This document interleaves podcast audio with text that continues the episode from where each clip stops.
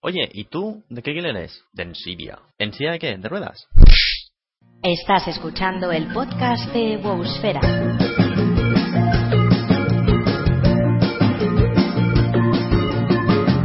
Todo lo que te interesa de la mano de Burrox, Magnabook y Cannibal Last. www.wowsfera.com. Tu podcast. Hola, bienvenidos una semana más al podcast de Wowsfera, en este caso el podcast número 26. Habemos Papandaria. En esta ocasión estoy de nuevo solo esta semana, como veis con la voz todavía un poco tomada después de esta semana que me he pasado un poquito enrarecido. Tenemos a Cani pues todavía en el Low Cost Festival, ya Magnabook que acaba de terminar sus vacaciones, está de nuevo dándolo todo en su Apple Store. Y bueno, pues ¿qué ha pasado esta semana, señores? Pues ¿qué habrá pasado? ¿Qué habrá pasado? Que ha salido ya la fecha de salida de Mist of Pandaria el 25 de septiembre. Hablaremos de eso en un ratito. Y bueno, recordemos que podéis encontrar dos episodios del podcast para descargar en nuestra página de ebooks, que es busferapodcast.ebooks.com y en nuestro canal de iTunes. Además, el episodio patrocinado de la mano de Dracotienda, recordemos, en dracotienda.com, donde podéis encontrar todo el merchandising y material para vuestras aficiones. Y por supuesto, también estamos patrocinados por tu tienda de videojuegos.com, que, bueno, hasta hace poquito han mantenido una oferta a 9.90 al precio de WoW y cada una de sus expansiones ha sido una oferta que ha funcionado muy bien, por lo visto. Están muy contentos con con toda la gente que se ha subido al carro de, de O. Y en general pues podemos esperar que en el futuro tengamos alguna cosa más al respecto. Pero bueno, no quiero adelantar acontecimientos y ver veremos qué tal va esto. Esta semana tenemos una pregunta también el consultorio, así que recordad que podéis enviar vuestras preguntas, consultas, sugerencias, confesiones más secretas, secretísimas para consultorio sentimental a admin.bosfera.com o a través de nuestros perfiles en las redes sociales, twitter.com barra y facebook.com barra Dicho lo cual, vamos a pasar a las noticias y a ver qué nos trae de interesante esta semana, más allá del hecho de que ya tenemos fecha para Mist of Pandaria. Las noticias. Por lo visto, esta semana ha sido una de esas semanas en las cuales el radio parece la fuente principal de todos los problemas y preocupaciones de la player base, de todos los jugadores de World of Warcraft. En concreto, me ha llamado la atención un hilo que había en los foros ingleses, donde un jugador argumentaba que, pues, eh, bueno, se supone que toda esta gente que participa en betas, de algún modo puede llegar a sentir y a provocar que la experiencia del juego, eh, pues bueno, pues se vea un poco eh, alterada. El chico, preguntándose hasta qué punto, pues, pues las betas dañan la experiencia de juego, argumentaba que, bueno, pues que muchos jugadores pueden eh, chafar el juego para otros, pues por ejemplo adelantando porciones de la historia o contando mecánicas o hablando, por ejemplo, de pues pequeñas líneas de misiones, comentando cómo va, pues por ejemplo, un jefe, o simplemente con el hecho de si tú estás probando el juego o estás en los primeros días de ese juego, encontrarte con que hay alguien que va a saberlo todo. Vale, pues esa clase de, de comportamientos son los que este chico, eh, pues bueno, usaba para argumentar que probablemente las betas no sean tan buena idea planteaba una especie de, de, solución, o si más no, pues también podríamos hablar de, del eterno dilema, de si no sería más sensato, por ejemplo, probar el juego encerrado por un equipo de desarrolladores, por ejemplo, o por un equipo de beta testers muy, muy, muy, muy reducido, antes de abrir a una cantidad de gente el, pues, ya no solamente el hecho de, la beta, sino incluso los PTRs o, tal, o, incluso esperar simplemente que se saque el juego para que todo el mundo pueda disfrutarlo, eh, pues eso sin que nadie o casi nadie haya podido probarlo. Entonces, Vaneras, uno de los community managers ingleses, eh, bueno, pues salió al, al hilo y a primera se admitió que, bueno, pues contra los spoilers, que serían pues eso, las, eh, los avances de historia que muchas veces chafan las sorpresas, eh, pues es prácticamente inevitable. Incluso recordando en betas cerradas o muy cerradas de, de familia y amigos, pues bueno, siempre ha habido eh, esas pequeñas filtraciones. Tenemos, por ejemplo, el caso de Nuevo Champion, que ya en Cataclysm tuvieron acceso al modelo de a la muerte, mucho antes que el resto, no solamente por una cuestión de data mining, sino porque también parte de, bueno, alguien conocido que se lo dijo a un amigo de un amigo de un amigo y dijo que también iba a mantener el secreto y al final no se mantuvo el secreto y salió a la palestra y Bob Wheeler Champion terminó lleno de hmm, porquería, lo dejaremos ahí, no vaya a ser que alguien se ofenda. Y en general, pues las cosas no salieron muy bien. Y que en general no fue nada, nada, nada bueno. Ni para el Champion, ni en general para el concepto de secretismo. También hay que pensar que muchas veces el secretismo es un arma de marketing. Así que, bueno, en definitiva, maneras comenta que es de esa clase de cosas que no se pueden o no son fáciles de controlar tanto por la parte de los jugadores como por la parte de los desarrolladores.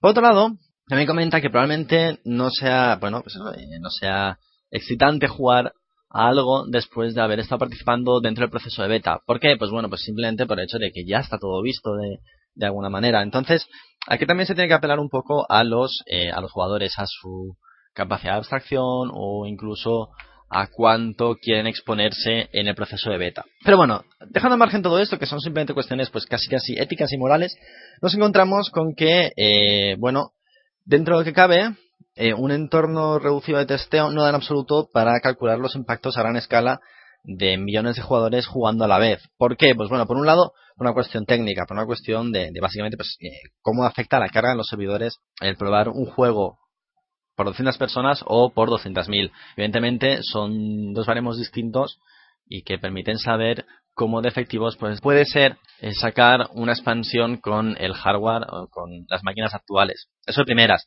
Luego, por otro lado, también tenemos que, por ejemplo, eh, bueno, pues mucha gente eh, juega de muchas maneras distintas y hay gente que simplemente pues, se dedica a pasear de aquí por allá, hay gente que le gusta mucho radio y hay gente que le gusta explorar y la gente que le gusta explorar habitualmente es aquella que encuentra muchos bugs, tanto en el terreno como en las mazmorras, como en los encuentros, como tal. Son gente que habitualmente piensa de una manera distinta, no distinta en el sentido de mal o en el sentido de rara o en el sentido de oscura, sino simplemente pues pueden ser gente muy creativa o gente muy muy curiosa. Entonces, cuanta más gente tengas probando algo, más fácil es que aparezcan personas creativas que te pongan en apuros, que sean capaces de romperte los esquemas y de pues por ejemplo, simple y llanamente borrar de un plumazo eh, un encuentro o una mecánica que eh, tú, pensabas que era infalible y que de repente se revela pues como que bastante fácil de reventar. Que esto se puede pensar mejor o que esto es una cuestión de desarrolladores o que esto es algo para lo que se tiene que preparar uno cuando está haciendo una carrera. Bueno, eso yo creo que es una cuestión de puntos de vista, pero lo que está claro es que cuanta más gente pone a prueba un producto, más fácil es que aparezcan errores. Lo que está claro es que intentar asegurar la calidad al máximo de un juego o un programa sin probarlo lo suficiente es una utopía. Quiero decir, eh, podría hacerse sí, pero probablemente estaríamos hablando de que entonces, eh, bueno, pues continuaremos haciendo Dragon Soul durante los próximos tres años, por ejemplo, no sé, aproximadamente.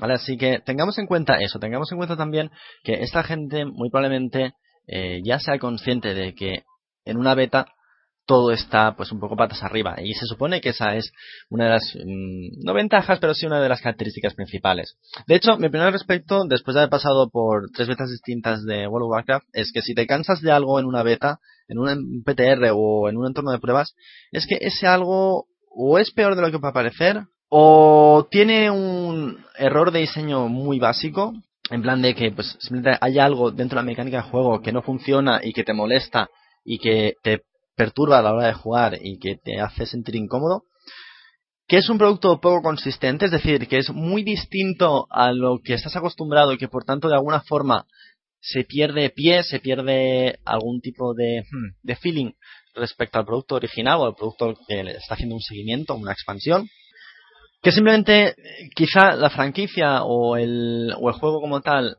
ha dejado de gustarte o no te gusta ya tanto como creías ¿vale? Que por tanto, pues eh, de alguna manera estás eh, por encima o simplemente has pasado página respecto a una serie de, de, mecánicas, a una serie de sistemas, a una serie de, de, imágenes relacionadas con el juego. O que simplemente pues te falta paciencia para probar un entorno así y que a fuerza de no tolerar, por ejemplo, las caídas o de dar por descontado que todos los errores posibles eh, están ahí y que por tanto eso también se va a llevar al juego y que seguramente si está mal en la beta también va a estar en el juego, pues esa clase de pensamientos, por norma general, pues bueno, pues también dinamitan. Así que, insisto, puede ser más una cuestión de cómo lo vemos nosotros, cómo percibimos, en definitiva, la beta. Pero lo que está claro es que si no nos gusta o si nos cansamos de algo en una beta, nos vamos a cansar también en el reno en vivo. Ahora, si nos cansamos de algo en una beta, no significa que no nos vayamos a cansar el reino en vivo. No por eso mismo, una cosa tiene que ir directamente relacionada con la otra. Como digo, muy probablemente sea una cuestión de que simplemente pues llega un momento en el que todo el mundo pasa página antes o después. También apareció esta semana el Blizzard Insider 45, que en este caso, pues bueno, habla sobre el avance en las bandas de Mist of Pandaria y en general pues da un poco la idea de, bueno, de qué irá todo el lore de las cámaras eh, Mogushan, que nos cuentan un poquito pues eh, toda la historia de alrededor, que no voy a estriparos yo en esta ocasión, pero que bueno, que en general nos ayuda a situar un poco el, el avance de los acontecimientos dentro de, bueno, pues dentro de la historia de nuestros personajes. Así que resulta que una de las cosas que se han confirmado es, eh, evidentemente, los nuevos eh, item levels, ¿vale? Se van a quedar en 476 para las herramientas, bueno, para las piezas de Looking for Ride, en 489 para las piezas del modo normal y en 502 para las piezas del modo heroico. Pero yo creo que realmente la parte más importante de lo que podemos extraer de este artículo es el posible retraso de las cámaras Mogushan a una semana después de la salida de Mist of Pandaria.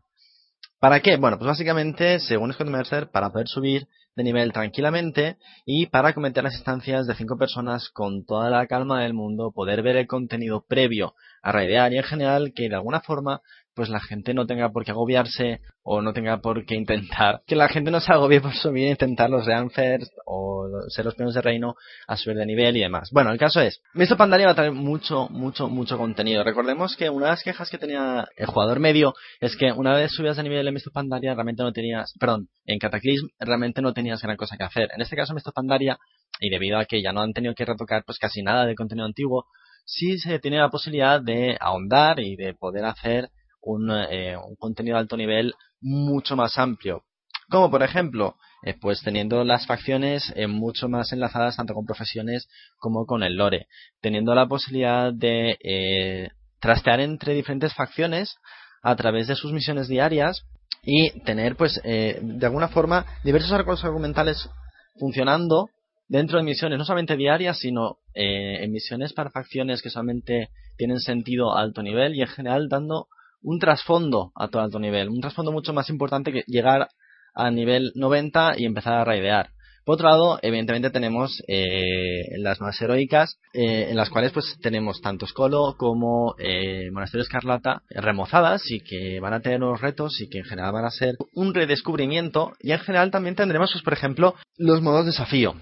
De acuerdo, con lo cual es mucho contenido así de primeras. Eh, también recordemos que tendremos nuevos campos de batalla para nivel 90, también tendremos eh, una nueva arena, también tendremos una nueva temporada de arenas, tendremos mucho, mucho, mucho que hacer alto nivel, con muchas mecánicas nuevas, como por ejemplo el, con la facción de los labradores la posibilidad de mantener nuestras granjas, como vimos la semana pasada en arqueología, la posibilidad de eh, trastear dentro de las eh, diferentes tramas argumentales que WoW ha tenido a bien ponernos durante todos estos años. En general, pues eso, hay mucho contenido que ver como para que ya desde el primer día la gente esté metida en bandas. Y no solamente eso, sino que siendo las cámaras Mogushan el primer contenido realmente de Raid, es decir, el contenido más sencillo de todo lo que hay, se pretende que, bueno, pues primero se entren ellas y una vez estén com eh, completas, pues avanzar a la veranda de la primavera eterna y al corazón del miedo. Entonces, podemos esperar que se nos dé el contenido escalonado. Una razón para todo esto es la que decimos, pero yo no estoy tan convencido de si es exactamente la, mejor de las maneras de hacerlo.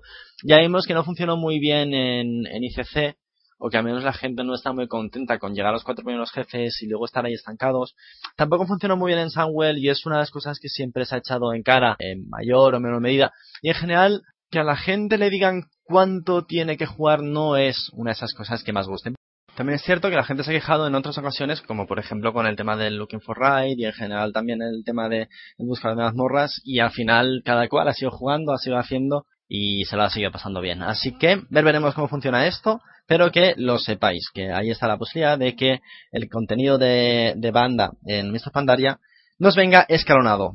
Y antes de hablar de la gran noticia esta semana, me gustaría recordaros el calendario de bandas para el 1 de agosto, es decir, para hoy, que sería pues básicamente Garahal, el vinculador de espíritus en las cámaras Mogushan para 25 jugadores en normal a las 7 y media de la tarde. El Señor del Viento Malharak en el Corazón del Miedo, de nuevo para 25 personas en normal, a las 9 de la noche.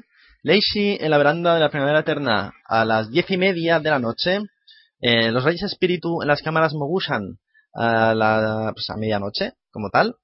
Y a la una y media del 2 de agosto es decir una hora y media después de los Reyes Espíritu podremos pagar al fundador de Ámbar un SOC también en 25 jugadores normal.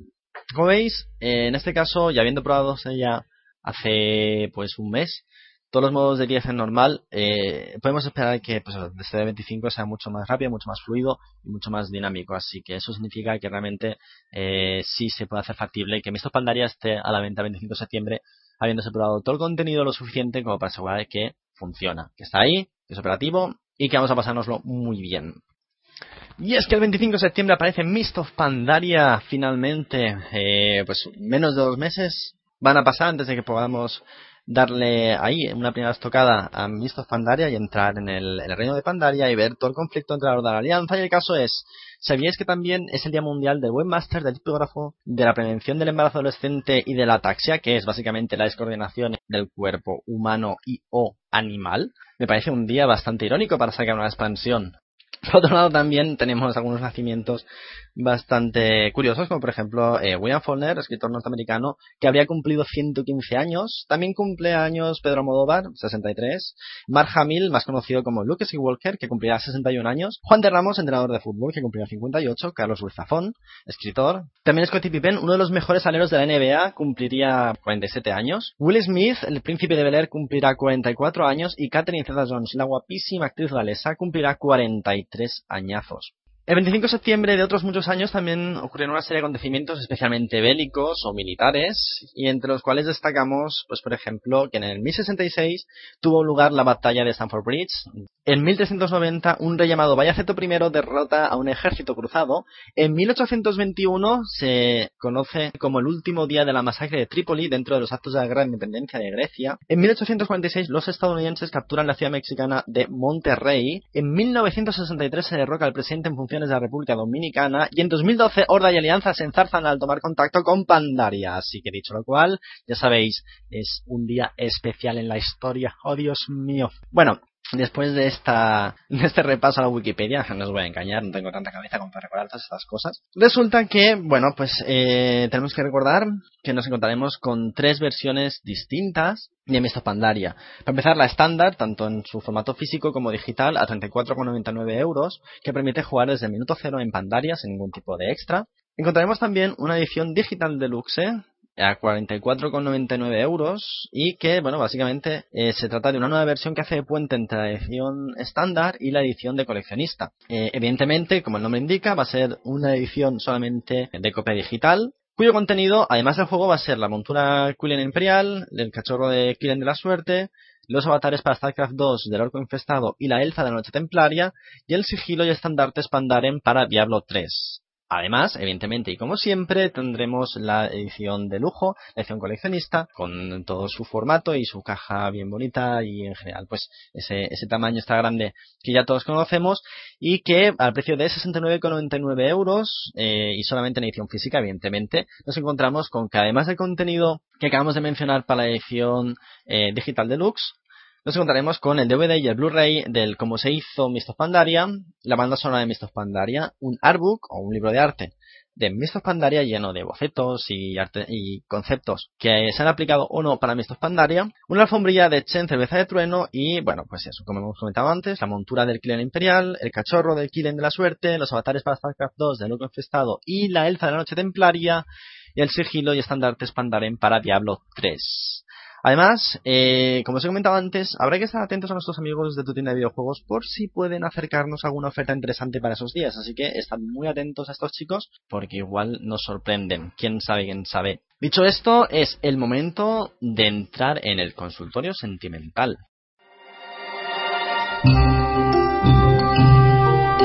El consultorio sentimental. Antes de comenzar con la edición de hoy de Consultorio Sentimental, me gustaría disculparme por una errata en el consultorio de la semana pasada. Y es que yo comentaba que la facción encargada de los asuntos de historia, lore y tradición eran los tradicionalistas, cuando realmente el nombre es el de los eremitas, ¿vale? Es la facción de los eremitas, que aunque son parecidos no terminan de ser lo mismo en este caso. Recordad, enviad vuestras preguntas, consultas, sugerencias, confesiones más secretas, secretísimas para consultorio sentimental a admin.wosfera.com en los comentarios del post del podcast o a través de nuestros perfiles en redes sociales twitter.com barra y facebook.com barra De nuevo, Sonata, en los comentarios del podcast anterior, pregunta, ¿se sabe algo del sistema de granjas que anunciaron hace unos meses? La respuesta es sí, Sonata. Se conocen cosas. De hecho, El, el sistema como tal, digamos que se ha implementado en su totalidad en esta última revisión de, la beta, digamos que tienen un proceso detrás que pasa por aprender junto a un granjero llamado Jun cómo labrar la tierra y ayudarle a entrar en la facción de los labradores, ¿vale? Así que de alguna forma no solamente entraremos nosotros, sino que tendremos que ayudar a alguien a ser, pues eso, un labrador. Entonces para ello contaremos con una cadena de misiones que nos ayudará ¿Vale? ¿Y cómo nos ayudará? Bueno, pues nos ayudará a aprender cómo plantar las semillas. Averiguaremos cómo solucionar los problemas para asegurarnos la recolección de, pues eso, de, de todo lo que plantemos. Nos ayudará a mejorar nuestra reputación con los labradores en general, pero también con cada uno de ellos en particular. Y es que aquí hay como un sistema de microfacciones dentro de la facción. De tal modo que no solamente será interesante subir reputación con los labradores, sino también con cada uno de los labradores que hay en el juego. Esto que me parece un poco raro, ahora lo entenderás un poquito mejor. El caso es, nosotros plantaremos semillas que compramos a diferentes granjeros. Y tras cada reinicio del contador de diarias, podremos recolectar los resultados del plantado del día anterior. Y dentro del plantado del día anterior podemos encontrarnos, por ejemplo, pues con material de cocina para subir nuestra profesión. Eh, o simplemente pues eh, para coger y, y, revenderlo en la casa de subastas o pasarse a un amigo o lo que sea. Pero por otro lado también encontraremos objetos para agasajar a algunos granjeros y ganarnos su favor, ¿vale? De ese modo ayudamos a Yun a que entre dentro de la facción de los labradores, ¿vale? Pero nosotros también, de alguna forma, eh, nos iremos abriendo camino. ¿Por qué nos iremos abriendo camino? Pues muy sencillo. A medida que avancemos plantando y recolectando, también iremos desbrozando la zona para conseguir más parcelas de huerto. Y para eso también necesitamos cierta manga ancha por parte de los otros granjeros. Así que cuanto más tengamos, cuantas más parcelas tengamos, más podremos recolectar y más reputación ganaremos. Y de ese modo, algunos personajes pueden ofrecernos a través de misiones o pagando posibilidades de mejorar nuestras recolecciones. Con lo cual, cuanto más tienes, más posibilidades de mejorar tus recolecciones tienes y cuantos más las mejores, más amigos podrás hacer. Y cuanto más amigos puedas hacer, más subirás la reputación y en general, antes John terminará siendo un labrador como Dios manda. Una vez lleguemos a reverenciado y quizá un poquito más allá, bueno, pues algunas de nuestras plantas podrán permitirnos recolectar materiales para algunas de nuestras profesiones. Y del mismo modo que podremos hacer eso, pues también podremos conseguir nuestras monturas, podemos eh, conseguir recetas de cocina, podemos conseguir el tabardo de los labradores y en general podremos comprar todas esas cosas que se nos permite comprar habitualmente cuando subimos una reputación a exaltado, reverenciado o lo que sea.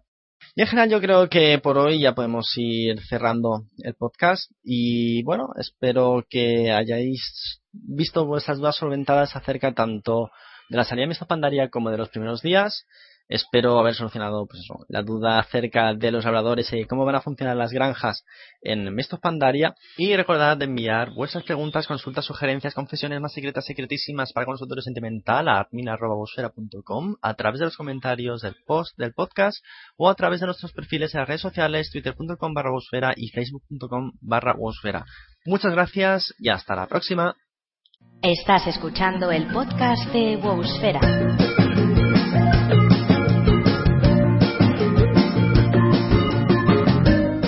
Te interesa de la mano de Burrox, Magnabook y Cannibal Last. www.wowsfera.com Tu podcast